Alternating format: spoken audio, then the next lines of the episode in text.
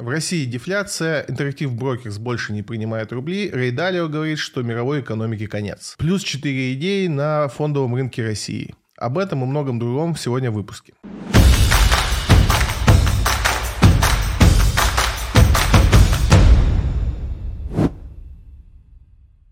Дефляция в России. Ну что, это редкое событие для нашей страны, но оно периодически происходит. Что такое дефляция? Легко понять, это ровно обратный процесс инфляции. То есть деньги не теряют своей цене, а наоборот растут. Она, конечно, сейчас очень маленькая, и это не те цифры, которые стоит радовать. Тут стоит порадоваться, что инфляция не идет. То есть э, дефляции не стоит радоваться. Это тоже не самый приятный процесс. Но в том виде, в котором он сейчас происходит, это на руку. У нас прогноз по инфляции был 14-18% от э, Центрального банка по итогам года. И, соответственно, то, что сейчас мы уже несколько недель видим дефляцию, это значит, что, скорее всего, инфляция закончится на нижнем пороге прогноза. То есть, скорее всего, годовая инфляция будет 14%, что не может не радовать. Возможно, она будет еще меньше, возможно, но это как бы сейчас сложно спрогнозировать. В любом случае, этот процесс хороший. Из-за всех тех процессов хороших, которые у нас сейчас происходят, у нас ключевая ставка опять понижается, и, в принципе, Центральный банк говорит, что готов понижать ее дальше. Это не может не радовать радовать. Ну и в целом как бы ситуация такая, что мой центральный банк, мой, мой центральный банк, мой любимый центральный банк делает очень э, мягкую, ведет очень мягкую политику, что приводит к тому, что мы достаточно легко проходим события, которые развиваются вокруг нашей страны. Это не просто санкции против нас сегодня вводятся, против нас идет э, достаточно ожесточенная война в экономическом плане, то есть Евро, Европейский Союз, Америка — это крупные экономические игроки сегодня в мире, и они воюют против нас на экономическом фронте. И тут порадоваться надо только за то, что силами там, Центрального банка, главы Центрального банка, ну и, в принципе, остальными министерствами, мы достаточно просто этот период проходим. Не то, чтобы мы должны радоваться, что у нас все будет хорошо, Просто вот надо этот момент отметить, чтобы понимать, что не все так плохо в экономике в нашей страны. А у меня тут есть вопрос из зала. Да. Значит, э, если с инфляцией более-менее все понятно, да, да хотя ни, нифига не понятно, а дефляция для... А вот ты так как-то радостно очень рассказывал да. про то, что она а, есть, присутствует на примере просто для обычного обывателя, чем она прикольно, хороша Самый простой пример. У тебя было 100 рублей, ты на 100 рублей мог купить пачку масла. Угу. Инфляция делает то, что через год, допустим, ты на эти же 100 рублей можешь купить только половину пачки масла. Угу. Целую ты уже не можешь купить. Дефляция говорит, что на эти 100 рублей ты можешь теперь купить две пачки масла. Класс, супер.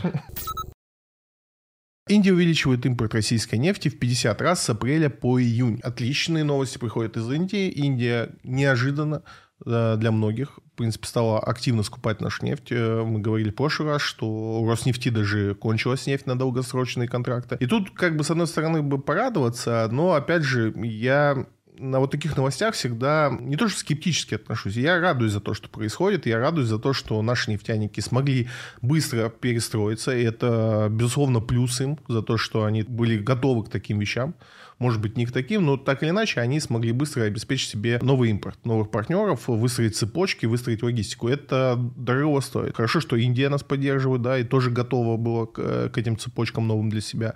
Но, опять же, порадуемся за нефть, но надо не забывать, что у нашей страны есть еще много проблемных точек. У Столиваров сейчас огромные проблемы, да, там у ММК сократились э, производственные мощности больше, чем на 50%. Цены э, у нас из-за того, что рубль э, сильный, да, у нас там рубль не, не, уже не показывают, столько рублей на 1 доллар не дают. То есть сейчас экспорт стали относительно невыгоден. Из-за санкций на сталеваров, да, у нас внутри рынка очень много стали, цены из-за этого проседают. Помимо нефти у нас есть еще сталь. У нас э, проблемы там с фанерой, да, там один из крупнейших производителей фанеры говорит, что ему сейчас приходится там на 85% останавливать свое производство, потому что, опять же, санкции э, и все вот эти события. То есть классно, что мы решаем по нефти, классно, что мы решаем по газу, но давайте не забывать об остальных наших наших отраслях, которые, может быть, и не составляют такую большую долю в экономике нашей страны, но они есть. Это рабочие места, это, в принципе, ВВП нашей страны, и, в принципе, собственное производство надо всячески поддерживать. И это вот такое лирическое отступление. То есть, да, с нефтью решили, давайте решим со всем остальным. Клиенты нескольких банков не могут перевести деньги в валюте. Ну, тут речь о том, что стали появляться ограничения на перевод валюты между банков и уже не за территорию страны, а внутри страны. Опять же, это все звенья одной цепи. Государство так или иначе будет сокращать э, вот эту нашу привязанность к валютным э, резервам, к валютным резервам личным, то есть хранением своих сбережений в доллары в евро. Опять же, это не из-за той ситуации, что государство, в принципе, выбрало такой путь. Да? Тут постарались наши заграничные партнеры. Они лишают нас ликвидности. Вот сейчас на этой неделе опять новость, что Лондон запретил э, продавать валюту в Россию. Чтобы смягчить вот это состояние, да, там, нехватки валюты в тот момент, когда нужна, государство приняло такую общую политику отказа от доллара да, во всех ее областях. Соответственно, банки также получают проблемы из-за того, что у них э, нет ликвидности, нету в обороте и негде свободно это взять из-за санкций. Сейчас так или иначе будут зажимать эти вопросы. Поэтому, если вы хранили деньги э, в долларах или евро, ищите альтернативу. Мы в прошлый раз об этом говорили, какие альтернативы могут быть. Не сегодня, может быть, не завтра, может быть, не в этом месяце, может быть, не в этом году, но так или иначе э, сейчас вектор такой, что государство будет поджимать вот эти все валютные резервы, которые складываются у граждан. Да, и им не будет такой свободы, как было раньше, что вы могли там даже получать там э, депозит, ну, по депозиту получали там хорошие проценты. Такого больше не будет, э, то есть государство так или иначе будет выдавливать из граждан всю наличную валюту и безналичную тоже. Поэтому, опять же, это не повод паниковать, э, все еще там большинство банков переводит валюту, но это повод фундаментально поменять свои пристрастия, да, то есть если вы раньше там какую-то часть денег откладывали в доллары, ищите новый фундамент, ищите э, новые валюты, в которые вы будете откладывать. Это может быть э, тот же юань, и так или иначе, примите это как новую реальность, лучше в этом направлении не будет. А у меня, кстати, вопрос в прошлом выпуске мы да. говорили про, про юани, да, что да. это наше будущее все, и что не нужно плакать, и всегда на отпуск доллар и евро найдутся. А для людей, которые условно делают бизнес, там, не знаю, с другими странами или еще что-то. Для них вот как-то... Ну, тут сложно сейчас говорить. Почему? Потому что, вот смотри, опять же, по бизнесу, да, там, э, я не помню, там, отмечал сегодня поговорить об этом, нет, но у нас, допустим, есть э, э, перевозки с Европы, да, автомобильные. Европа их запретила, Соответственно, мы ничего, наши машины не могут ездить. Их машины ездят спокойно. Из-за этого наши несут огроменные потери. Наши автопарки. И, соответственно, ну, как бы люди, которые занимаются транспортом, у них логичный вопрос нашему государству. Не хотим ли мы запретить европейским машинам ездить сюда? Ну, как бы. Если это произойдет, то у нас э, необходимость что-то, ну, то есть что-то покупать в Европе будет бессмысленно, потому что это просто невозможно будет доставить сюда. Так или иначе, бизнесу придется переориентироваться на Азию или на другие рынки, но Европа в нынешней ситуации она не показывает себя как надежного партнера. Опять же, это не наши ограничения, да, там и если вот в сегодняшних реалиях взять, то сейчас глупо выстраивать с Европой какие-то отношения. А те, кто будет вынужден, ну, будет вынужден. Остаются там как-то перевозить через другие страны там и так далее и тому подобное. Но опять же, обменять, если ты занимаешься бизнесом конкретно, и тебе нужно отправить платеж в Европу, ну, ты можешь в рублях отправить сейчас в Турцию, из Турции в, в Европу. Ну, тебе надо там подготовить инфраструктуру для этого всего, но в принципе. Ну, я к тому, что э, когда мы говорим там про отказ там, от доллара и евро, то это касается не только там рядовых граждан, но и там и бизнеса, то есть касается Это всех. бизнеса даже больше касается, чем рядовых граждан, потому что те меры, которые принимаются для бизнеса, они намного жестче, чем для, которые принимаются для рядовых э, граждан. Поэтому бизнес тут будет не то что страдать, но он сильнее получает, чем обычные граждане в этом плане.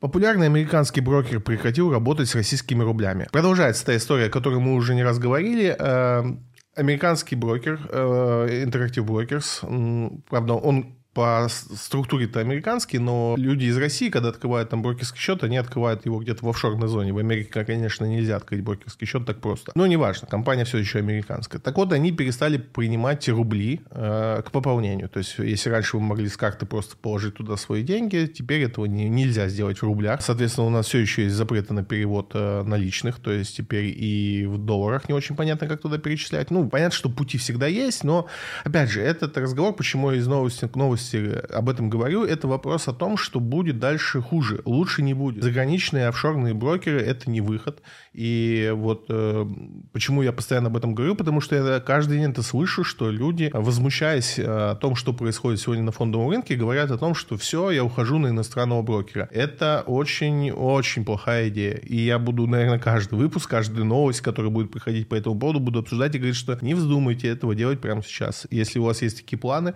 отложить их на какое-то время, но иностранный брокер – это очень плохая идея сегодня. И завтра, и в ближайшее время, э, пока хоть какое-то понимание не остановится. Пока вот эта спираль «сделай плохо русским» не остановится, а она может не остановиться по окончанию всех известных событий. То есть не думайте, что те санкции, которые на нас наложены, они только из-за этих событий. Это далеко не так. И санкционные все эти вещи были до этих событий. Напомню вам, э, как развивались события с газовым потоком 2 и северным потоком 2. Там вообще никаких не было проблем на момент его стройки. И если вы вспомните, что его там несколько раз перекладывали по срокам, то труба эта изначально должна идти была в Болгарию, и так далее и тому подобное. То есть все то, что мы видим сегодня по отношению к России, оно просто концентрировано на ПАВО. То есть если бы не было спецоперации, ну это просто растянулось по времени, но мы бы все это получили в любом случае, просто может быть там не в течение полугода, а в течение двух лет. Поэтому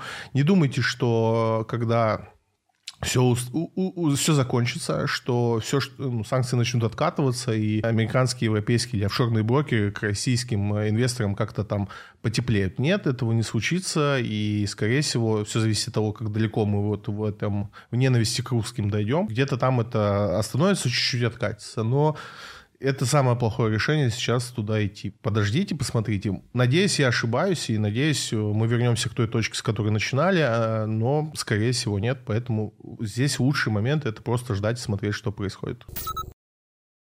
Суперинвестор Рей Далио, США на пороге войны с Китаем и Россией. Рей Далио дал интервью Шпигелю, и, э, достаточно небольшое интервью, но такое насыщенное. Рей Далио недавно опубликовал свою книгу, к этой книге, э, на русском она недоступна. К этой книге он выпустил видеоролик, он, кстати, есть переведенный на русский язык, можете найти его в интернете, это несложно, там больше 12 миллионов просмотров уже. Ну, если обобщить коротко, да, там то, что говорит Рей Далио в книге, и, в принципе, повторяет это в ролике, просто в более сжатом э, формате, то то говорит он следующее. Есть определенная закономерность, которую он увидел, э, анализируя данные по прошлым э, империям и там супердержавам и вот этого всего. Есть факторы, которые говорят о том, что Империя, супердержава, она, это цикличная штука, то есть это не навсегда, они меняются, и меняются в основном через войну. Ну, точнее, в истории всегда они менялись через войну, возможно, вот следующая смена э, супердержавы, она будет не через, войну, не через войну, на что Редалио надеется, но все говорит о том, что господство США в экономике и как некого мирового гегемона, оно заканчивается, и на то указывает куча факторов, которые, собственно, Редалио долго разбирает в своей книге. Книга большая, объемная, там в двух словах не,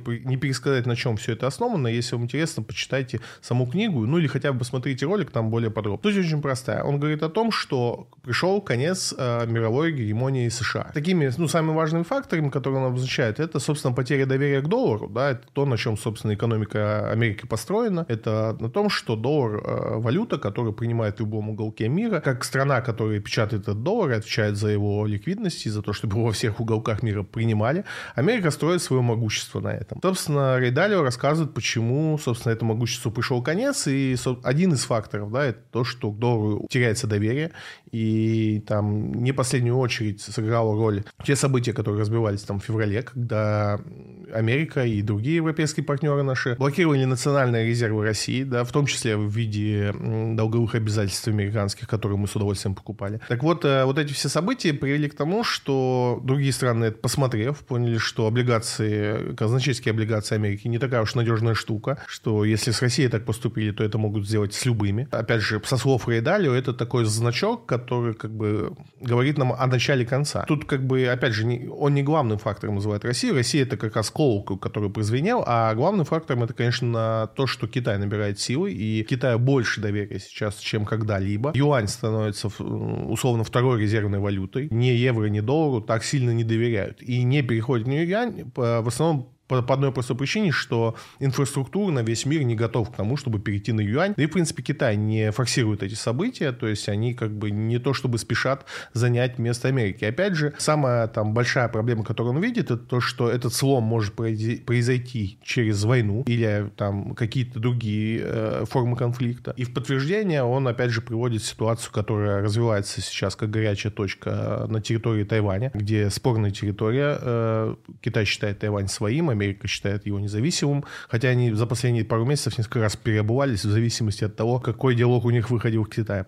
Но суть не, суть не в этом. А, там напряженная точка существует. Второй момент, который он как важно отвечает, что в самом США э, расходится расслоение между богатыми и бедными все сильнее и сильнее. Инфляция находится на супервысоком уровне, а как бы причин инфляции остановиться нету. Те меры, которые правительство принимает, недостаточны, и они пришли с опозданием. Условно, поднятие ставки ФРС сейчас э, для остановки инфляции, опять же, то, как считает Рейдалио, они бесполезны, и с этим они сильно опоздали. Если денег напечатали за последние три года в два раза больше, чем за всю историю, Э, США, то явно не хватит э, поднятия ставки на 1% для того, чтобы сдержать ту инфляцию, которая образуется с этим. Опять же, я еще там полтора года назад э, в эфирах говорил, что Америка столкнется с инфляцией из-за такого печатания денег. И тут я как бы не какой-то эксперт, это очевидные вещи, которые в простейшей экономике понятны, что если вы печатаете денег в два раза больше, чем за всю историю, то ждите проблем с инфляцией. И вопрос был в том, что как всю жизнь Америка решала вопрос с инфляции – это началом боевых действий э, в каких-либо странах. Это был один из инструментов, которым, с, помощью которым э, Америка решала вопрос э, инфляции внутри страны. Через выделение огромных денег в военке. Да, военка, она за собой тянет еще ряд отраслей, плюс это большой работодатель. Деньги распределяются среди всех слоев населения. Это помогало несколько раз Америку спасало от гиперинфляции. По утверждению Рейдалио, то есть в том числе попытка скинуть вот таким образом инфляцию через события, которые происходят сейчас на Украине, она не приведет к успеху, потому что сам инструмент такой же, как он и был раньше, но тот объем инфляции, который сейчас э, ФРС надо скинуть, и не сопоставим с тем, какие они были раньше. В общем, если коротко, он, он считает, что ничего не получится. Я тут как бы с ним соглашусь, да и кто я такой с ним не соглашаться, но в принципе это та логика, о которой мы говорили еще год назад, когда обсуждали э, вот эти вертолетные деньги, печатание денег, постпандемийное время, да, когда надо было выходить из такого первичного экономического кризиса.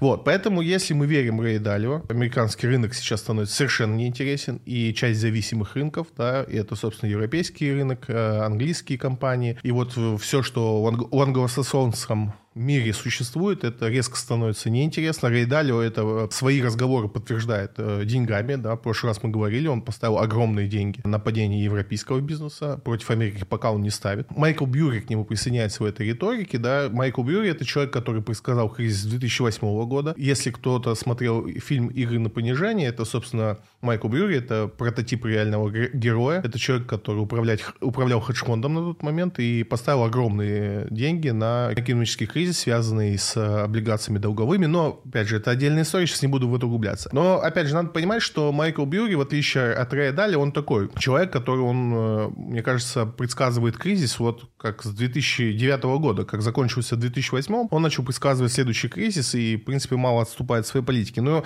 сейчас он особо активизировался, с марта месяца он, он, он убеждает нас, что все, это конец, и спасения нету, и, возможно, только оттянуть это все. Прогнозирует, что падение по американскому рынку будет еще как минимум на 40% по S&P 500. Соответственно, вот такие прогнозы неутешительные. Мы опять же в прошлый раз говорили, что нет сейчас каких-то утешительных новостей в плане фондовых рынков Америки. И тут надо понимать, что по касательно это коснется и нас. Не знаю, хотели мы это, делали мы это специально или нет, но наш фондовый рынок сегодня отсоединен от общемирового, да, и если те события, о которых Майк Бьюри говорит и Рей Далио, произойдут, э, чего бы мне лично не хотелось, то нас они должны зацепить по касательной. Но так или иначе, это рецессия, это уменьшенный спрос на нефть, уменьшенный спрос на газ, да, это все поднятие в цене того же нефтегаза, сокращение спроса, сокращение спроса по стали и по всем тем э, больным местам, которые у нас и так сейчас происходят. Глобальные проблемы в мире для экономики России это не плюс, ни в коем случае. Поэтому, опять же, я не понимаю тех людей, которые радуются каким-то таким событиям, когда что-то в Америке плохо, и мы такие, ура, у Америки там хуже, чем у нас. Это не так работает с точки зрения инвестора. У меня нет ангажированности в плане там американского рынка. Я инвестирую на американский рынок и на другие рынки, и на китайский рынок. У меня нету каких-то предпочтений, чтобы там американский рынок рухнул или еще какой-то. Я не хочу, чтобы рухнул никакой рынок. Я почти везде инвестирую, и тут вопрос, что ну, вы как инвесторы должны быть объективны и пытаться понять, насколько те события, о которых говорит Рейдалио, Майкл Бьюри, и насколько эти события реальны. Если они реальны, то как вам от них страховаться? Но, естественно, какой-то прямой страховки нет, потому что если те события, о которых говорится, произойдут, казначейские облигации США, они еще хуже выглядят в этом плане. Если кризис действительно начнется и будет развиваться так, как они его предполагают, то первый пострадает это казначейские облигации, потому что уровень доверия к ним нулевой будет. Это будет самая мусорная бумага, которую только можно найти. Это не выход. Выходы надо искать, об этом надо, конечно, много думать думать и разговаривать, где там может быть тихая гавань для этого. Российский фондовый рынок не будет тихой гаванью, он, скорее всего, в этой ситуации уйдет в боковик, да, мы там сильно не упадем, но и расти нам будет не на что. У нас останутся там, ну, можно будет искать плюсы только в компаниях, которые жестко за, за, закрыты на российский рынок. Это что-то вроде там Сбербанка, который, в принципе, от мировых событий никак не зависит и будет платить высокие дивиденды, потому что генерирует много кэша. Вот для таких компаний, наверное, будет э, интересное время. А там для тех же экспортеров, ну, такое, они не упадут в хлам, там тот же «Газпром» там не будет стоить 50 или там «Лукойл», но и какого-то взрывного роста от них тоже ждать не надо, потому что всю их продукцию просто некому будет покупать. Э, в ситуации с рецессией, ну, просто, да, цены будут сумасшедшие, это никому по таким ценам не нужно будет, и этим компаниям, ну, по сути, просто некому это будет продать. А на внутренний рынок у нас, соответственно, и другие цены, они регулируются у нас, да, да и тоже у нас не произойдет такого, что мы тут за год откроем кучу новых производств, которые все вот эти вот там высвободившиеся ресурсы смогут обработать. Конечно, такого не будет. Поэтому будем надеяться, что это все пройдет спокойнее, чем предполагает Рейдалио, и нас это коснется в меньшей степени. Надеюсь, я не говорю, что так будет. Я надеюсь, что нас это коснется в меньшей степени. Но вот такая информация есть, ее становится все больше, и трудно к ней не прислушиваться. Так, все прекрасно, конечно. Я сегодня забыл свой словарик э, инвестора дома. Давай. А что такое уйти в боковик? Это а, как? Э, ну, есть два медвежий рынок еще. Да, медвежий рынок. Да, медвежий, то есть есть три три состояния фондового рынка. Собственно, медвежий рынок, бычий рынок и боковик. Собственно, медвежий рынок — это когда все падает все время. Вот падает все. Ну, ну понятно, что ну, там не линейкой падает. Ну, падает, но в большей степени падает, если замерить. Бычий рынок — это когда все растет, опять же, там, ну, падает, растет, падает, но в сумме растет. И боковик — это когда, ну, вот падает, растет, но в сумме э, вот как стоило одинаково, так стоит. То есть ничего не происходит, не падает, не растет. Ага. Плюс со знаком минуса. Что? Ну, получается, что когда ничего не растет, да. типа все ровно. Все ровно, да, боковик. Ну, это же хорошо, когда стабильно. Ну, для фондового рынка нет. А, точно, надо же, мы Там... должны же вкладывать и поднимать. Конечно, точно. конечно. Ну, опять же, для фондового рынка России он специфичный в этом плане. Да, он отличается от иностранных рынков тем, что у нас очень многие инвесторы справедливо рассчитывают на дивиденды, и, в принципе, их цена акций не устраивает. То есть, о, не, не важно, какая она. Например, у нас есть компания МТС, которая, в принципе, не обохвастается тем, что у них там как-то акции растут. Но они платят очень большие дивиденды, и часто мы такие бумаги называем квазиоблигацией. То есть сама бумага в цене не меняется, но тот уровень выплаты дивидендов, который каждый год происходит, тебя устраивает. То есть они там платят в обычное время там на 5-6% выше ключевой ставки, там 12-13% по ключевой ставке 9. Ты как бы, ну, как инвестор, ну, не растет бумажка, ничего, ну, дивидендами приносит там тебе 15% годовых. Разве это плохо? Сейчас очень странно, почему в моем рюкзаке инвестора типа нет МТС. Потому что у тебя нет рюкзака инвестора. Прекрасно. На Госсовете представлена общегосударственная строительная стратегия. Разговор интересный. Э, государство рассказывает о том, что надо больше строить. Тут интересного много, но давайте по, по, по потребностям, что называется. Ну, первое, это, конечно, акции строительных компаний э, показали динамику положительную тут же, все без исключения, да, потому что в рамках этой стратегии что мы услышали? Будем больше строить, локализация строительных материалов до 95%, что, конечно, выглядит как фантастика, но Почему бы к этому не стремиться? Льготные ипотеки, еще более льготные, и всячески поддержка это, этой отрасли. Государство видит в отрасли строительства какую-то первичную необходимость. Я не разделяю этого мнения, не понимаю, почему мы к нему так прицепились. Но я не экономист в широком понимании этого. Я могу об этом не понимать, поэтому я там и не работаю. Строительная сфера чем интересна? Ну, в первую очередь, она провоцирует долгосрочные кредиты, что за собой тянет банковскую сферу. Собственно, вложение государства в строительную отрасль – это запуск запуск экономики с разных сторон. И, конечно, и они в этом видят огромный потенциал. Есть какие опасности? Во-первых, цена на недвижку. Мы думали, что после первого, ну, мы видели, что после первого этапа э, льготной ипотеки, э, цены на недвижимость выросли просто какими-то невообразимыми цифрами. За полтора-два года в некоторых регионах страны цены увеличивались на 100%. Это, конечно, безумие. И при этом покупательская способность населения, конечно, за это время так сильно не увеличилась. Сейчас мы понимаем, что если ну, те озвученные меры, которые принимаются в, в сторону этой отрасли, будут приняты, то это спровоцирует опять новый э, рост цен. Сейчас недвижимость переоценена, объективно переоценена. Закредитованность населения в этой форме кредита достаточно высокая. Доходы граждан не особо растут. Как э, эту долговую нагрузку граждане будут на себе на себе переносить, не очень понятно. И тут еще важный момент, что очень большое количество, по разным оценкам, но до 35% льготной ипотеки воспользовались граждане, которые приобретали жилье не с целью проживать, а с целью инвестировать. Да? То есть они рассчитывали, что вот эта низкая ставка по кредиту позволит им в дальнейшем э, сдавать это жилье покрывая рентным платежом э, ипотечный кредит. И отчасти э, первый год это работало, но когда на рынке, на рынке аренды появилось такое огромное количество арендного жилья, соответственно, средняя цена на аренду сильно упала. Даже в Москве она скорректировалась от 30 до 40 процентов, что уже в данных реалиях не покрывает затраты собственника. Новый виток всей этой истории, он может, конечно, еще сильнее пошепнуть вот эту всю часть э, людей, которые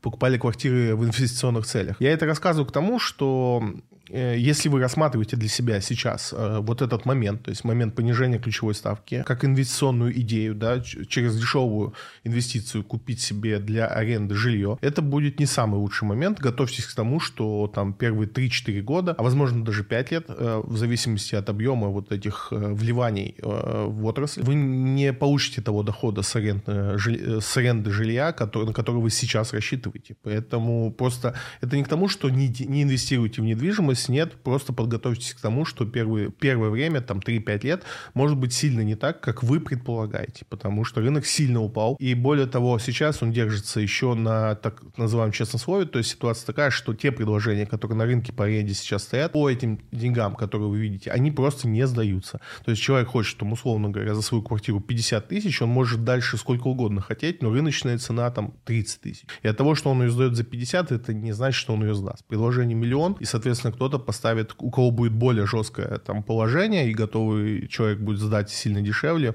он будет сдавать. А нет ли в этом э, э, опасности? А будут строить больше жилья, будут давать больше кредитов, люди будут их больше набирать, зарплаты там и так далее не растет. Не напоминает ли это немножко систему, как, как был кризис в Штатах, по-моему? 2008? Да, ипотеки. Нет, конечно, нет.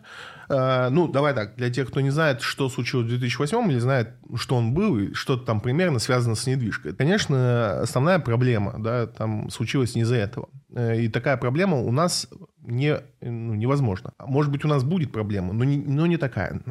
Там проблема была в чем? Кредиты давались под так называемый плавающий процент, который зависел от, э, не от договора, с которым мы с тобой заключили, то есть, а от ряда экономических факторов. И, соответственно, вот э, твоя ипотека, она не может вырасти кредит, то есть у тебя там по 10%, вот она будет всю жизнь по 10. Ты ее можешь уменьшить при ряде обстоятельств, но больше она у тебя не станет. А ту ипотеку, которую в Штатах раздавали, она как раз была с плавающим, с плавающей процентной ставкой. И то как... есть ты берешь по 10, а потом она у тебя вырастает да, до 15, абсолютно. а потом падает до 8, а да. потом уходит в 30? Да. Это же какая-то жесть. Это достаточно распространенная история. Вот, допустим, мы сейчас видим э, проблемы в Скандинавии, да, потому что у них тоже Э, очень распространенная ипотека под плавающий процент, потому что она ниже, когда ты ее берешь, чем обычная ипотека. И там среди населения очень распространено. Но у них инфляции никогда в жизни не было. И как бы этот процент никогда не менялся, и все это много, ну там 20 лет у них все было стабильно, одинаково. А сейчас, когда инфляция набирает, когда ставку начинали поднимать, а у них все ипотечные кредиты привязаны к ставке, они начинают расти. Лишь понимаешь, как в Скандинавии люди очень консервативные, очень медленные. То есть они вот привыкли там, ну я утрирую, там на тысячу евро, да, там это сюда, это сюда, это сюда, и все, у них на все хватает. И сейчас у них поднимаются ставки по ипотеке, и они переживают э, прям не сладкие времена. И вот то же самое случилось в Штатах. То есть, э, соответственно, поднялась ставка, э, люди не смогли платить по кредитам, это все вот набирало, набирало, под это все были выпущены сложные финансовые инструменты, банды, там, которые мешались, выдавались с высоким рейтингом, на самом деле это была туфта, и все это схлопнулось в какой-то момент. Но основным триггером, да, ну, не считая того, что экономисты там накрутили, навертели, да, там. Но основным триггером это как раз вот э, маленькие движения, и вот эта ипотека с плавающей ставкой дала себе знать. У нас этой проблемы нет, потому что плавающую ставку мы не используем в ипотечных кредитах. Но у нас, да, у нас может быть возникнуть ситуация,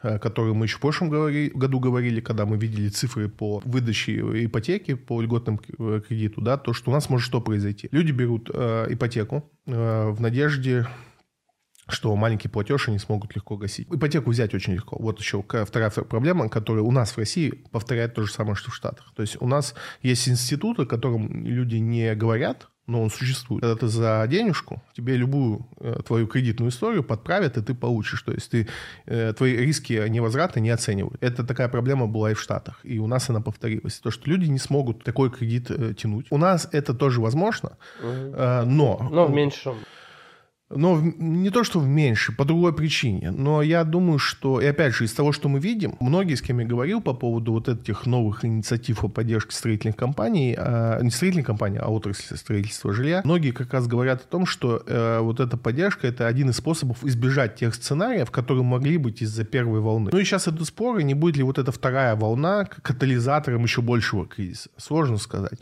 Но в любом случае, нам чуть легче здесь, чем э, американцам в 2008, потому что что у нас есть стабилизирующий фонд, ну, то есть у нас есть резервы, которые э, государство легко может пустить для помощи вот э, этим людям, которые не будут способны платить свою ипотеку. Не то, что стоит рассчитывать на это, но это достаточно простой ход, на который государство может пойти, чтобы остановить этот кризис. Я не вижу объективных причин, почему э, государство озаботилось тем, что хочет, чтобы у всех граждан России было свое жилье.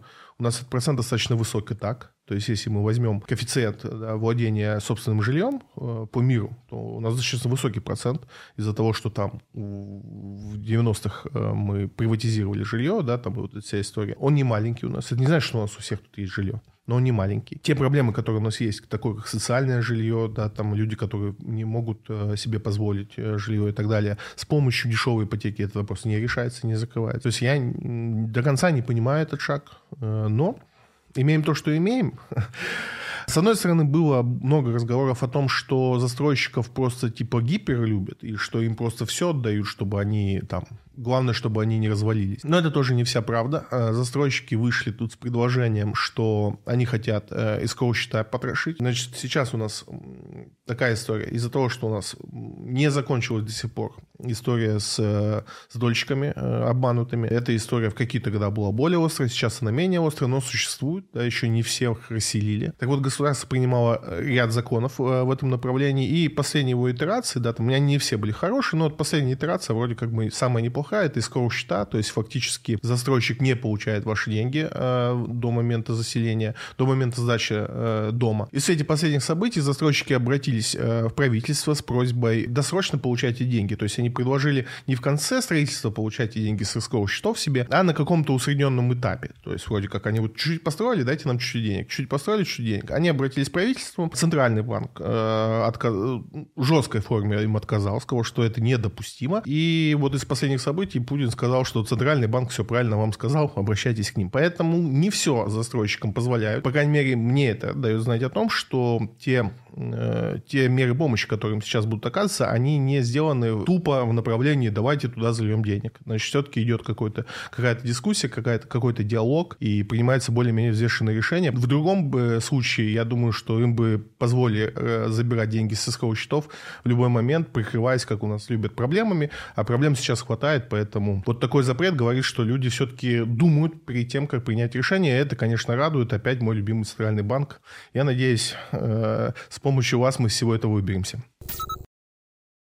Китайские машины не едут в Россию. Ну, э, статья нам рассказывает о том, что не все так хорошо с заменой авто, и китайские автопроизводители не особо рвутся на наши рынки. Но опять же, статья, хотя и честно отвечает на вопрос, почему этого не происходит, не совсем точно рассказывает истинные их причины. Тут ситуация двояка. Первое, надо понимать, что в принципе в мире сейчас, ну, так себе история с производством машин. Их не хватает везде. У нас их не хватает, может быть, особо, но, опять же, потому что мы сами их не производим. Производители автомобилей по всему миру сейчас не сильно их разводят и оставляют их в своих странах. И конкретно в Китае это проблема особо ярая. Чтобы, для примера, объяснить ситуацию. У Китая есть план к 1935 году перейти полностью на электрические автомобили, то есть отказаться от двигателей внутреннего сгорания. У них это особая причина, у них это в меньшей степени связано с экологическими проблемами, хотя отчасти это и с экологическими проблемами. У них в городах дышать нечем, и в том числе потому, что у них очень большое количество автопарка, и это и мини-транспорт разнообразный, мопеды, и вообще много самодвижущейся техники. Так вот, э, в городах э, настолько много выхлопных газов, что это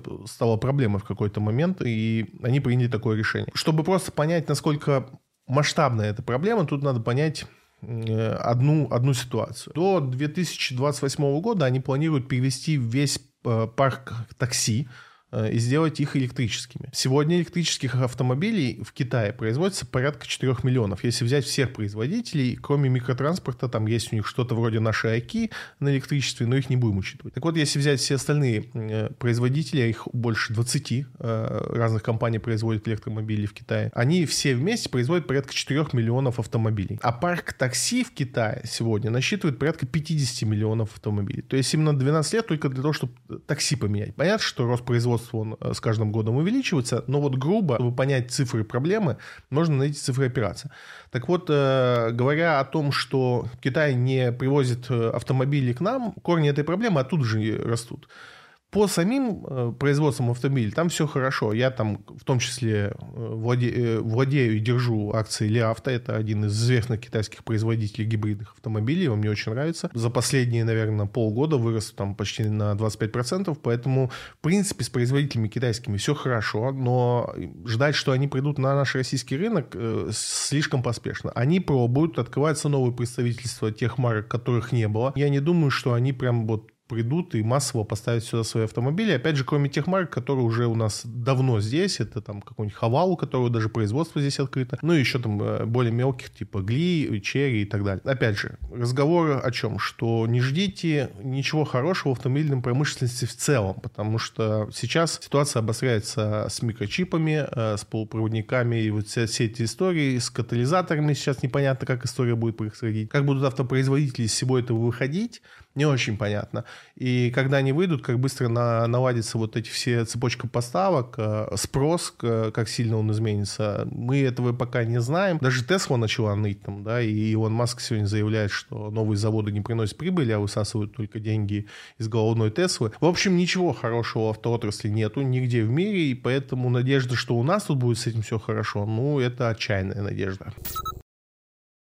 Санкт-Петербургская биржа и брокеры хотят создать биржу в Казахстане, где россияне смогут торговать иностранными акциями. Тут СПБ биржа и Freedom Finance э, вроде как с властями Казахстана обговаривают момент, что не создать ли нам некую офшорную такую историю, где будет э, доступ ко всем нашим любимым бумагам через Казахстан. Интересная история, пока слишком мало данных, чтобы об этом говорить. В любом случае, больше не меньше, я всегда поддерживаю любые расширения, э, и в этом плане ну, порадуемся, если такое произойдет.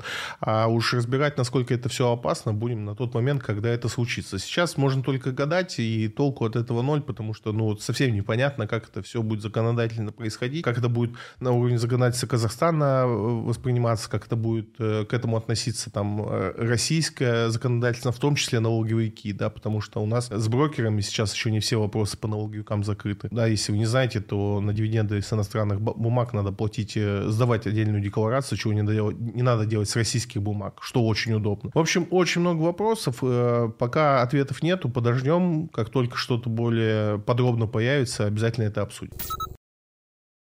Власти работают над возвращением рубля к оптимальным уровням. Продолжается история с рублем и долларом. Э, доллар на момент записи 53.19, что, конечно, очень любопытно. Но российскую власть, конечно, вся эта ситуация не устраивает. Слабый, э, слабый доллар мало кому нужен. И тут надо что-то с этим делать. И явно, что тех мер, которые происходят, то есть э, сейчас каких-то дополнительных мер не принимается, но скорее идет откат тех мер, которые были приняты в феврале на ситуации с, с долларом по 150, да, там напринимали кучу ограничительных мер. Это сбило курс, а сейчас мы видим ситуацию, когда у нас курс слишком низкий. Конечно, это никого не устраивает. Опять же, же обозначены таргеты, да, там это 70-80 рублей, э, коридор, в котором цена доллара всех устроит. Каким образом мы к нему вернемся, будем посмотреть, потому что, ну, 53 рубля для наших экспортеров это, конечно, очень плохой курс. И на таком уровне он э, мало кому нужен. То есть, если мы продолжим эту динамику, и курс доллара в действительности упадет там к 30 или ниже, ну, ничего хорошего не будет. Хотя, конечно, на, на эмоциональном уровне мы, как всегда, чувствуем некую победу внутри. Это не самая хорошая ситуация. Как мы уже много раз говорили, лучше стабильный курс, чем низкий или высокий. Главное добиться его стабильности. Пока у нас, к сожалению,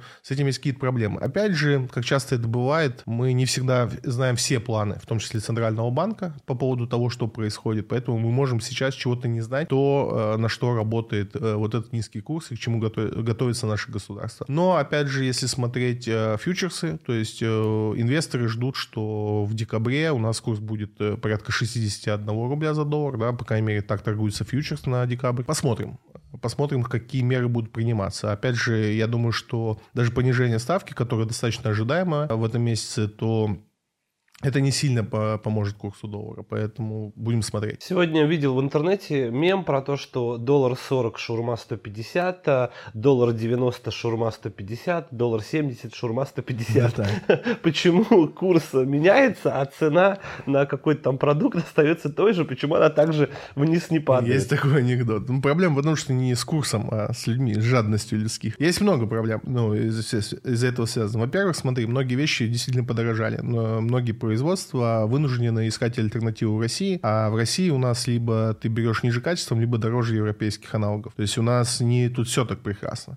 Соответственно, многие, чтобы не жертвовать качеством, перешли на более дорогой продукт российского производства. И, соответственно, цены у них в итоге ну, могут даже выше стать из-за этого. Второе, то, что привычные нам европейские товары сейчас э, условно облагаются налогом доставки. То есть доставка выросла ну, на 50-80% из-за того, что наши, э, как мы уже говорили, наши машины туда не ездят, ездят только их, там другая ставка, другие цены. Все, и все это приводит к тому, что мы вот этой разницы в падении курса мы не чувствуем. Она для нас сейчас играет плохую роль. Но опять же, это не значит, что если курс выровняется, что-то изменится. Нет, потому что, ну, сейчас движение, движение рубля-доллара, да, там, оно никак не влияет по факту на цены в итоге. Опять же, если это перешли на российское, то какая разница? Ну, оно стоило 100 рублей. Сейчас неважно, какой будет доллар, он будет стоить 100 рублей. Вот, поэтому не везде такая динамика прослеживается. Но есть просто люди просто наглеют и все, ну, типа, как бы они, люди, вот, они сделали по 150, люди покупают, ну и покупают, ну и как бы, а что менять что-то? Новотек начал новую навигацию по Севморпути. А Северный морской путь – это э, для тех, кто не знает, и сейчас в голове будем представлять себе это, особенно те люди, которые слушают это в подкасте и не могут посмотреть куда-либо. Значит, у нас сверху России есть такая территория, по которой тоже могут плавать кораблики, но там есть проблема, там все э, замерзает во льдах. Наше правительство еще много лет назад приняло решение волевое о том, что надо что-то делать э, с тем, чтобы этот путь был круглогодичным. То есть он раньше был доступен порядка там, от 4 до 6 месяцев в году. И, соответственно, было принято решение о том, чтобы продлить этот э, срок. А сейчас мы говорим о том, что в 2024 году этот путь будет доступен круглогодично. То есть мы сделали несколько судов ледокольного класса, э, которые будут сопровождать э, транспортные э, корабли. В том числе там один из основных э, потребители этого пути, это Новотек и, соответственно, поставки жирного газа в Азию. А этот путь существенно сокращает логистику примерно в два раза. То есть, если через Суэцкий канал э, наш газ до Азии плывет где-то 45 дней, то по Севму пути он идет порядка 20 дней, что, конечно, ну, значительно сокращает логистику и сокращает итоговую цену. Поэтому, в принципе, хорошие новости для Новотека, хорошие новости в целом для нашей страны, потому что путь открыт не только для Новотека, но и многих других каналов поставок. И, соответственно, как только он выйдет на круглогодичную уже работу, будет много интересного. На данный момент все работает не так радужно, но мы очень, очень уверенно идем в направлении круглогодичной работы. Это, конечно, открывает для нас много, много нового интересного.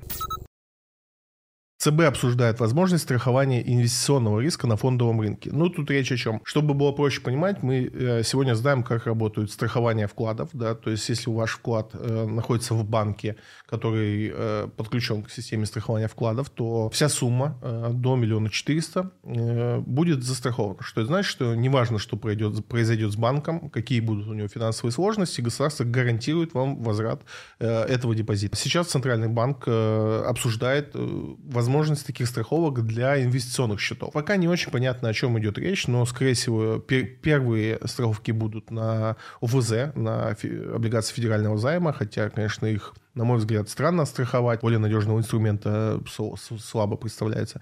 Вот. Возможно, этот разговор переметнется как раз на вот этот ИИС третьего типа, и, может быть, эти, страхов... эти инвестиционные риски будут страховаться. В общем, э, точной информации нету. Тут важно... Э, важность этой новости в том, что такие разговоры идут. На мой взгляд, э, все это идет к тому, что мы будем иметь э, пенсионные счета в таком же формате, как сегодня это происходит в Америке и в ряде других стран. Я много об этом говорил, э, что та финансовая, э, та пенсионная система, которая у нас сегодня в стране существует, она малоэффективна, она практически невозможна в других реалиях, кроме которых живет Россия, которая м, имеет сверхдоходы от э, торговли нефтью и газом. Да, там в другой системе такая такая пенсионная структура, она нереальна. Мы слишком много на нее тратим. И, соответственно, в ближайшем будущем государство будет ее корректировать. Да, мы видели поднятие пенсионного возраста, но это недостаточный шаг. Я уверен, что пенсионные деньги в итоге разморозят, и их можно будет э, инвестировать. Не в том режиме, что вам будет государство гарантировать какую-то пенсию в итоге, а в том, что только от вас лично будет зависеть ваше пенсионное накопление. Так вот, э, и вот этот вопрос страхования инвестиционных рисков, да, оно, мне кажется, первое, где может появиться, это в разговоре о пенсионных Э, каких-то инвестиционных продуктов. Что это и как будет, пока сложно сказать, но мы знаем два, две вещи. Да? Пенсия невозможна в том виде, в котором она реализуется сегодня, и так или иначе она будет реформирована. И мы говорим об страховании рисках инвестиционных. Я думаю, что эти два фактора между, между собой встретятся, и, собственно, мы получим что-то вроде там четвертого типа ИИС, который будет э, страховаться государством и который, возможно, будет пополнять своими пенсионными отчислениями. Все отлично. Теперь осталось понять, что такое ИС третьего типа. Слушай, даже сегодня вопрос был сегодня такой по поводу ИСа. Ну давай, вот давай. у меня поговорим. какой ИС? У тебя сейчас, э, сейчас ты поймешь, смотри. Э, у нас сегодня есть два типа ИС. Э, и первый ИС, ну, он, по идее, второй, но первый, о котором мы будем говорить, он подходит только плательщикам НДФЛ. То есть людям, которые платят НДФЛ в том или ином виде. Потому что, допустим, ты как инвестор тоже платишь НДФЛ, но этот НДФЛ нельзя, ну, с ним ничего, он не считается, короче. То есть у нас есть НДФЛ, который нельзя вернуть у государства. А есть НДФЛ, который можно вернуть. И вот э, в основном самым часто встречающим э, НДФЛ, который человек платит, это если он официально устроен на работу, он платит НДФЛ. И вот если эта сумма там накапливается до определенных размеров, ну, то есть, в принципе, что-то там, то есть у тебя зарплата не 5 тысяч рублей, там, а 200 тысяч рублей, то ты платишь много НДФЛ. Это значит, что, допустим, ты его можешь вернуть перезачесть. Это можно сделать при, э, при покупке квартиры, допустим. Ты покупаешь квартиру, ты можешь у государства вернуть НДФЛ. При лечении, при оплате образования и еще ну, ряд историй. Так вот, эм, инвестирование тоже позволяет тебе вернуть НДФЛ. Если ты открываешь этот э, тип ИИСа, кладешь на него там до 400 тысяч, можно, ну, класть можно больше, но вычеты получишь на эту сумму, 400 тысяч в год. И порядка 40 тысяч ты можешь вернуть себе э, на руки э, вот этим вычетом НДФЛ, если ты его платишь. Ну, вот я там как частный предприниматель, индивидуальный предприниматель, я не плачу НДФЛ, э, ну, я, точнее, если и плачу, то он невозвратный, то есть я его не могу. Также мы, как инвесторы, с любого дохода инвестиционного мы платим НДФЛ. С дивидендов, с любой прибыли. Это тоже невозвратный НДФЛ, мы его не можем вернуть.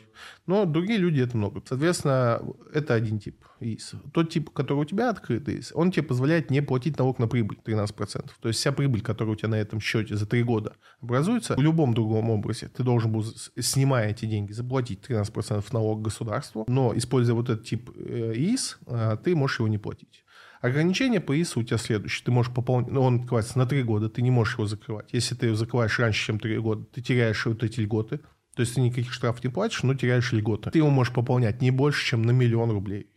Все, при выполнении этих вещей ты имеешь право на льготу. Какая льгота у тебя будет, это зависит от того типа ИС, который ты выберешь. Третьего типа пока не существует.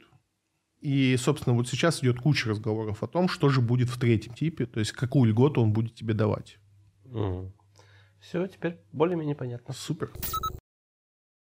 Сбербанк ведет комиссию за стягивание э, средств через другие банки. Новость не столько про инвестиции, сколько про инвесторов. Если вы пополняете свой инвестиционный счет э, с банка другого, то есть, допустим, у вас инвестиции в Тинькове, а пополняете вы инвестиции карты там Сбербанка или Альфа-банка. А вот Альфа-банк чуть раньше вел эту ситуацию. Теперь за снятие таким образом денег, то есть когда э, какой-то сторонняя, сторонняя карта и инвестиции к этому относятся, потому что это проходит в итоге, когда вы вводите деньги на инвестиционный счет это проходит все равно через банк. Вот за такое стягивание Сбербанк теперь берет комиссию 1,25. Альфа-банк это ввел чуть раньше. То есть, э, почему я об этом рассказываю? Обратите на это внимание, как вы пополняете свой инвестиционный счет. Мы, как инвесторы, должны каждую копеечку считать, и 1,25 это достаточно много. Особенно, если мы там будем говорить про покупку облигаций в большом объеме, да, то 1% в облигационном портфеле это очень значительная сумма, и ей нельзя пренебрегать. Теперь будьте осторожны при пополнении там э, своих брокерских счетов с,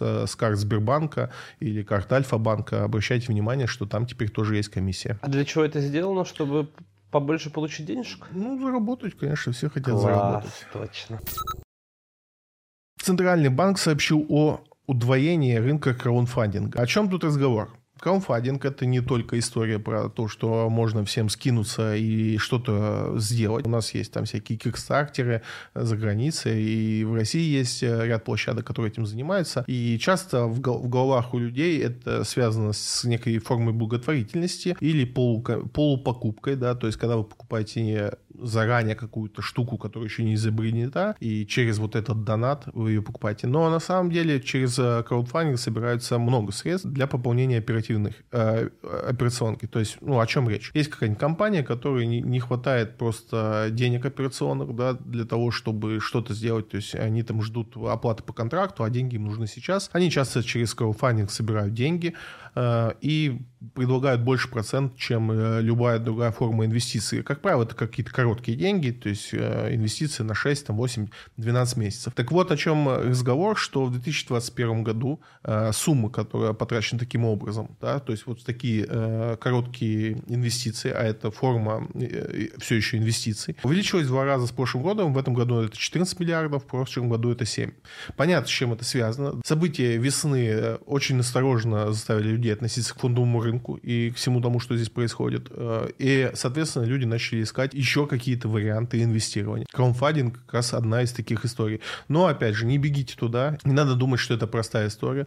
Там тоже много рисков. И, к сожалению, есть риски полной потери своих средств, потому что вы должны четко выбирать эмитента, которому даете деньги э, в долг, потому что по факту вы даете деньги в долг под процент, так как отчетности еще меньше, чем мы имеем на фондовом рынке, особенно когда работаем с какими-то известными эмитентами или с государством. Поэтому будьте осторожны. Да, форм инвестиций очень много, но не забывайте, что в инвестициях важно всегда три вещи. Да? Это ликвидность, это доходность и риск. Ликвидность – это возможность выйти из инвестиций, то есть, э, как быстро вы сможете продать свои активы, доходность потенциальная, которая есть, и риски, которые вас э, преследуют. Вот, э, условно говоря, на фондовом рынке мы легко работаем с балансом вот этих трех показателей. На остальных моментах инвестиций вы должны быть либо суперпрофессионалом в том, что вы делаете, да, то есть есть же люди, которые инвестируют там в редкое вино. Но если вы так начнете делать, то, скорее всего, вас ждет фиаско, потому что люди там набирались экспертизы годами, а может быть и всю жизнь, чтобы настолько понимать в этом, чтобы инвестировать и на этом зарабатывать зарабатывать. Но это не простая история. Так и здесь. Краудфандинг — это, может быть, высокодоходная инвестиция, но вы должны уметь в этом разбираться, вариться. Может быть, это время сейчас разобраться с этим, но точно не бегите шашкой на голову туда инвестировать.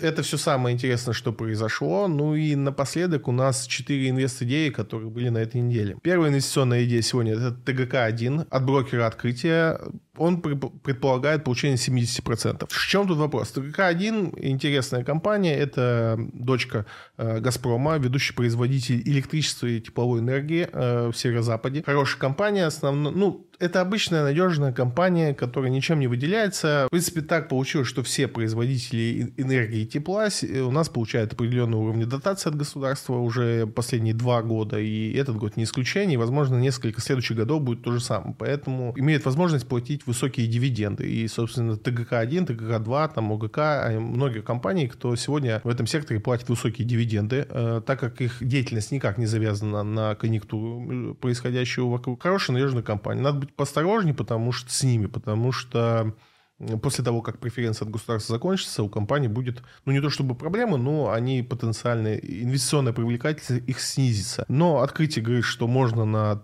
идею в ТДК-1 получить 70% в год. Не знаю, насколько это реально, потому что, по сути, вся идея уже отыграна. Эту идею играет уже третий месяц, и открытие, на мой взгляд, поздновато ее заметило. Если вы посмотрите график, то большинство, ну, то есть ТГК падало, как весь рынок российский, вслед за ним, не разбираясь, насколько вредит им ситуация происходящая. Они, они упали вместе с рынком, но одни из первых начали расти, именно потому, что инвесторы быстро сообразили, что происходящее в мире никак на них не отображается, и уровень дивидендной доходности будет просто сумасшедший, если брать на, там, на тех уровнях там, мартовских, ну, когда это все рухнуло. Вторая идея – это идея по Сигеже от Газпромбанк инвестиции. 37% предлагают на этой идее в течение года.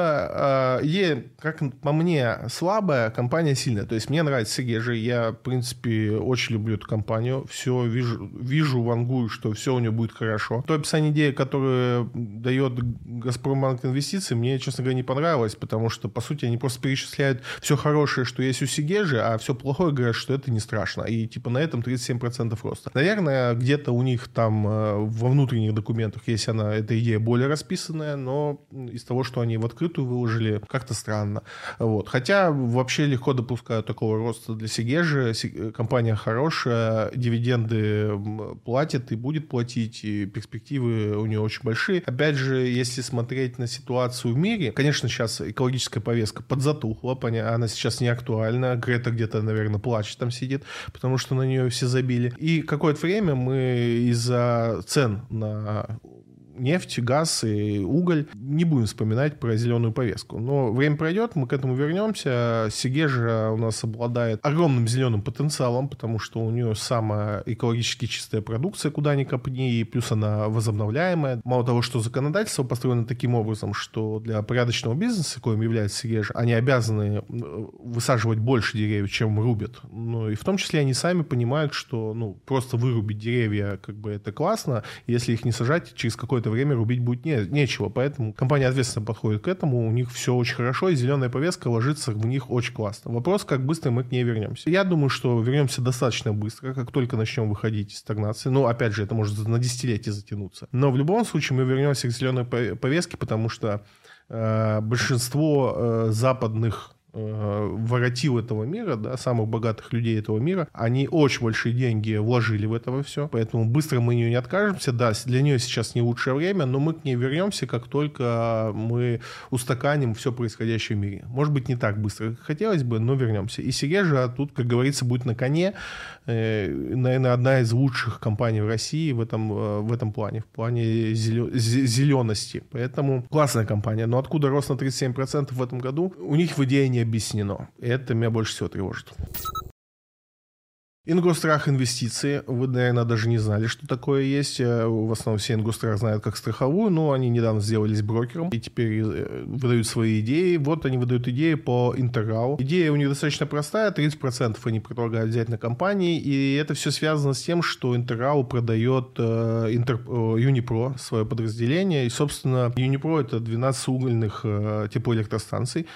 Значительный актив. И, собственно, идея очень простая. У них они продадут, у них будет много кэша, кэш пойдет э, в компанию, то есть э, компания переоценится на там 27-30%. Идея простая, насколько реалистичная, получит ли Unipro за это столько денег, сколько, сколько она хочет, не объявит ли она на вот этих свободных денег новые затраты на каперс, то есть новые какие-то затраты. Ну, в теории не должно, и в теории вроде как бы звучит все гладко. На мой взгляд, 30% сегодня может, ну, за год сделать любая российская компания, которая не имеет большого долга, просто потому что, просто по состоянию своему. И в этом плане Интеррау как раз одна из тех компаний, которая может эти 30 на общем росте не сделать, но сделать на этой продаже. Ну, в общем, с, я неоднозначно к этой идее отношусь. Может быть, из-за того, что я плохо знаю Интеррау как компанию, поэтому почитайте сами, подумайте.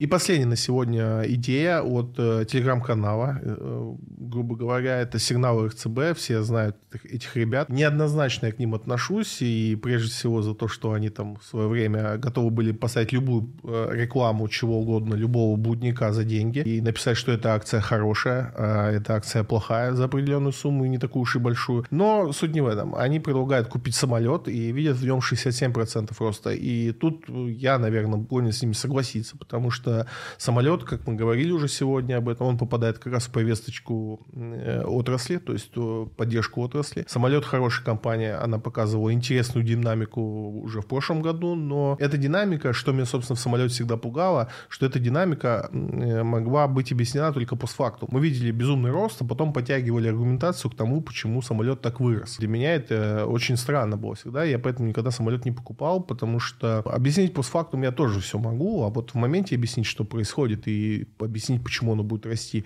достаточно сложно. Почему, допустим, э, РЦБ выбирает самолет как компанию, которая может вырасти на 67%, мне непонятно. То есть, если мы возьмем тот же эталон, опять же, который принадлежит АФК-системе, и мы знаем про него э, много всего, и мы можем как-то спрогнозировать и добавить к этому вот эти стимулы поддержки, все эти льготные ипотеки, и на этом спрогнозировать его ростом на 67. Эта идея, наверное, бы меня устроила. Самолет, э, что раньше, что сейчас, э, все его объяснения, почему он должен э, вот столько дать, это из разряда самолет лучше всех, потому что его тут доводов не хватает. Сказать, что он делает как-то сильно качественнее, чем пик, нет, он проигрывает пику по ряду показателей, если мы говорим о конечном товаре. Сказать, что у него есть какие-то суперплощадки, нет, у него нет суперплощадок там под застройку. И у того же эталона сейчас, на мой взгляд, в сегменте бизнеса сильно интереснее площадки. Если мы говорим в эконом-сегменте, то у пика поинтереснее площадки, а у СР дешевле. Ну, то есть я не вижу и не видел для самолета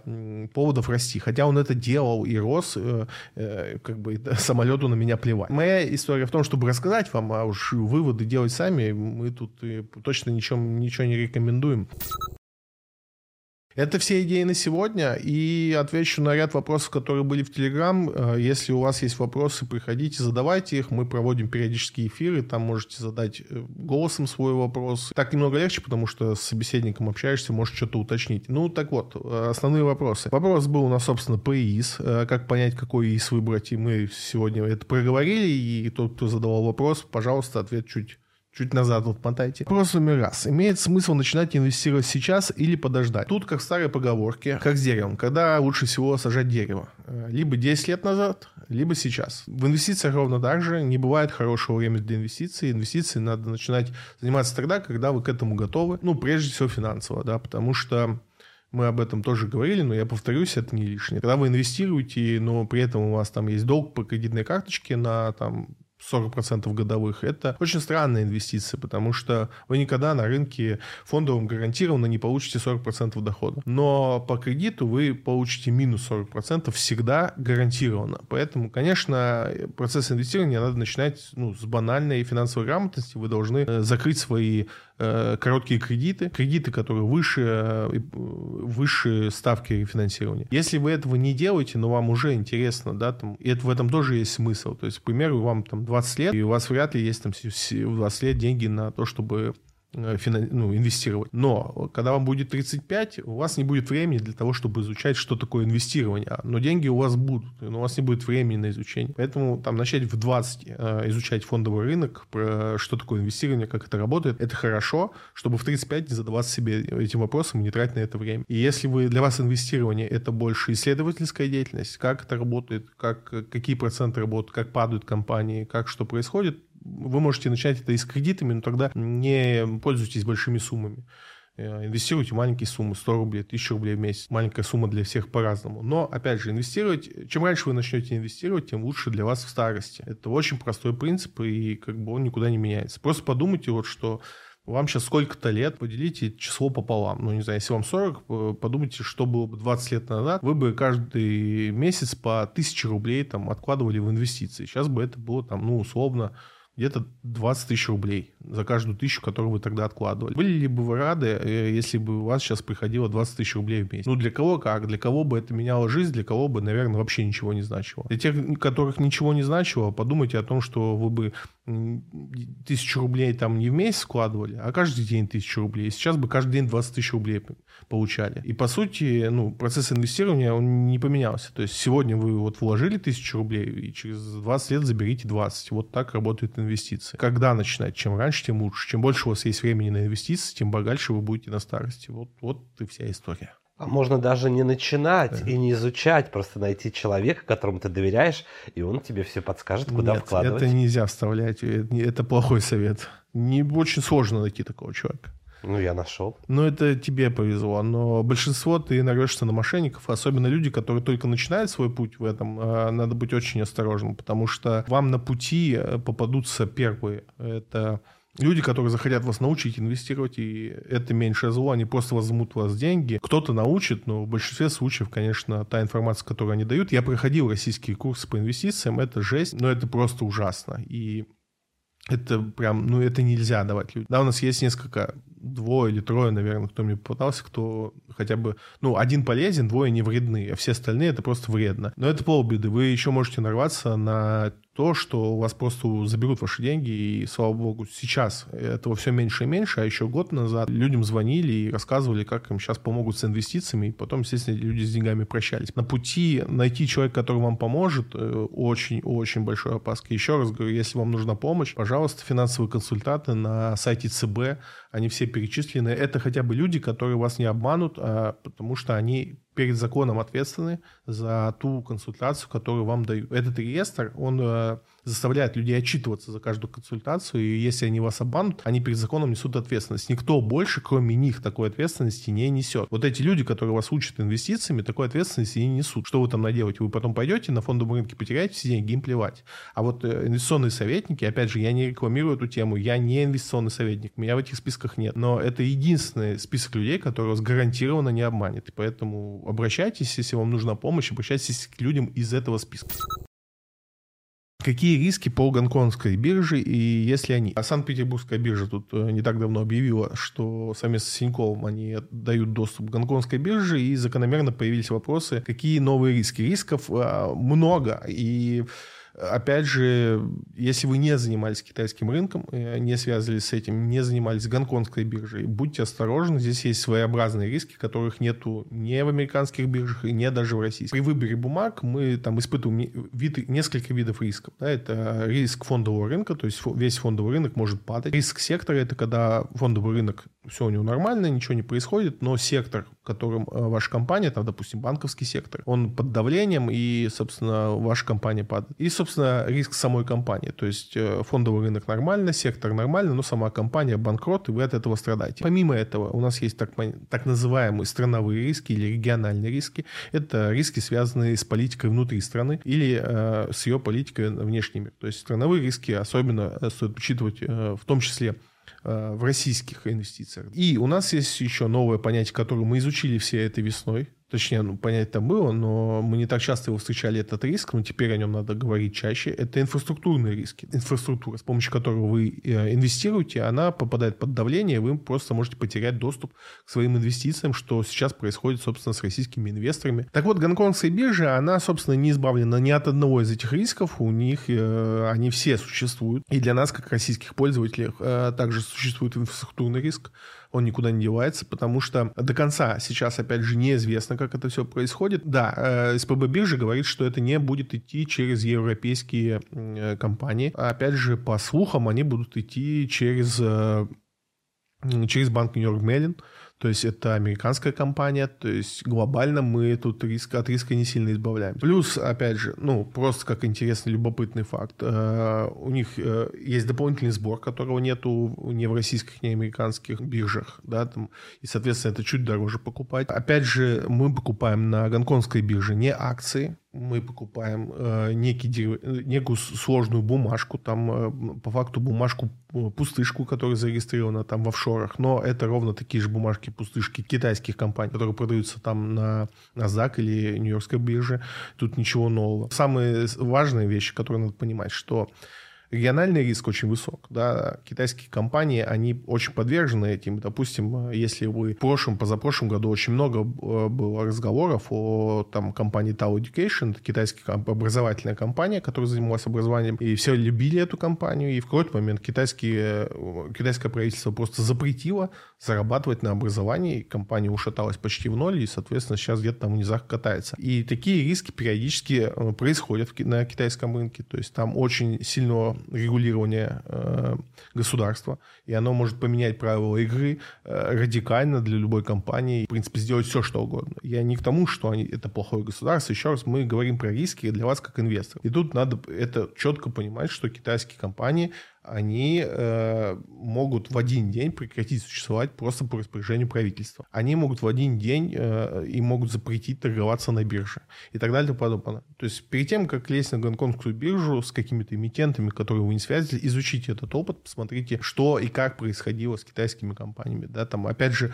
китайские компании э, любят и практикуют подделывать финансовый отчет. И у нас есть такие прецеденты, как э, Люкин Кофе, да, это компания, которая на американской бирже листинговалась. И даже есть документальный фильм очень любопытный о том, как вскрыли эту поддельную отчетность. Да? То есть компания, кофе... это кофейни наподобие Starbucks, которые в Китае там разрывали рынок и все там сумасшедшие показывали цифры, а потом одна из компаний, они провели громадную работу, то есть они смогли получить доступ, э, это ну, законными основаниями, получить доступ ко всем камерам с касс этой компании и в ручном режиме пересчитали все чеки и доказали, что вся отчетность поддельная. И после этого компания, естественно, улетела в ноль. И таких историй немало, это, наверное, просто самое громкое. То есть китайские компании любят э, играться с цифрами в отчетности, поэтому это тоже надо понимать перед тем, как э, активно заниматься торговлей или инвестированием на гонконгской фондовой бирже. Это все на сегодня. Увидимся на следующей неделе. Подписывайтесь на телеграм-канал, оставил его внизу в описании.